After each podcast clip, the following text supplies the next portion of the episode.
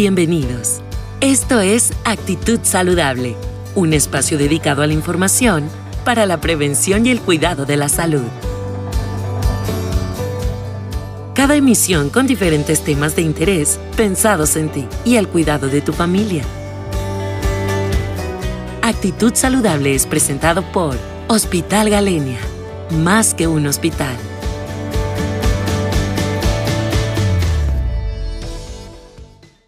Hola, buenas tardes a todos. Soy la doctora Gabriela Flores Teón, Dirección Médica de Hospital Galenia.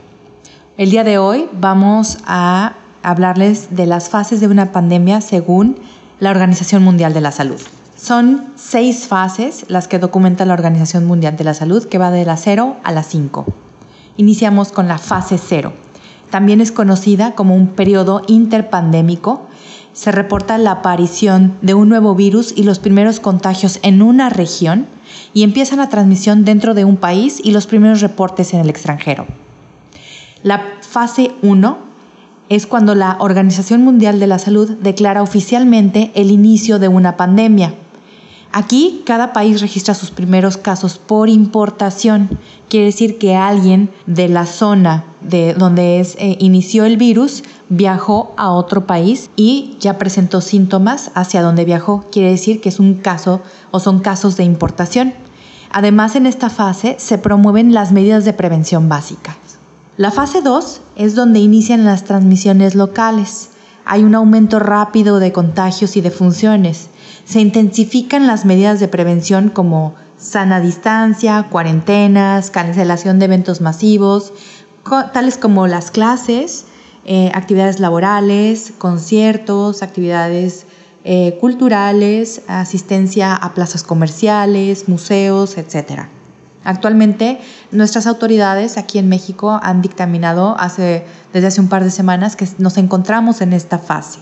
La fase 3 es donde termina la ola pandémica en el epicentro de la misma, eh, en ejemplo, en esta pandemia de COVID es cuando terminó la pandemia o en, Wuhan, China, pero aún en otras regiones del mundo se ven afectadas por la transmisión de este virus, como nos estamos viendo pues los distintos países eh, fuera de China. Los contagios y las defusiones alcanzan su punto máximo, quiere decir que aquí la transmisión es de persona a persona y es invariable, es muy común y estamos en alto riesgo toda la población. Eh, y cada país, es importante, eh, puede reforzar las medidas preventivas para evitar los contagios, así como lo, lo dictó en su, en su momento China con la cuarentena total, con el toque de queda, entre otros. La fase 4 es donde el número de contagios empieza a disminuir gradualmente. Las actividades vuelven a la normalidad conservando algunas medidas preventivas básicas y la mayoría de los gobiernos hacen un recuento del impacto que tuvo la pandemia. ¿Qué quiere decir? Número de personas contagiadas sobre la población total, número de defunciones de la población total con afectación del virus de la pandemia, número de personas que se lograron curar, número de personas que recibieron un de tratamiento y así sucesivamente. Pasamos a la quinta fase, que la quinta fase es el fin de la pandemia y esto específicamente es decretado por la Organización Mundial de la Salud. Ninguna otra instancia puede declarar el fin de una pandemia más que la Organización Mundial de la Salud. Llegar a esta fase, a la fase 5, puede llegar hasta tres años. ¿Qué quiere decir? En lo que todos los países del globo terráqueo nos normalizamos, disminuimos este contagio y nivel de funciones, es algo que nos puede llevar hasta tres años llevar un control y que nos declaren ya en fase 5 de la pandemia COVID. Y al final, pues se hace una valoración a nivel mundial sobre el impacto de la pandemia.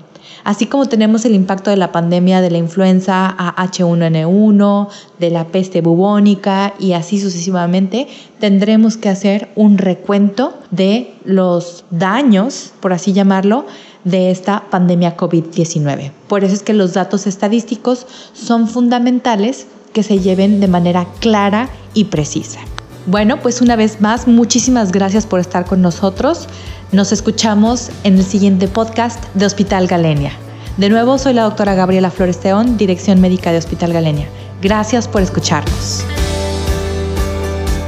Actitud Saludable es un espacio dedicado a la información para la prevención y el cuidado de la salud. Porque nos interesa tu salud, escúchanos en cada nueva emisión. Actitud Saludable es presentado por Hospital Galenia. Más que un hospital.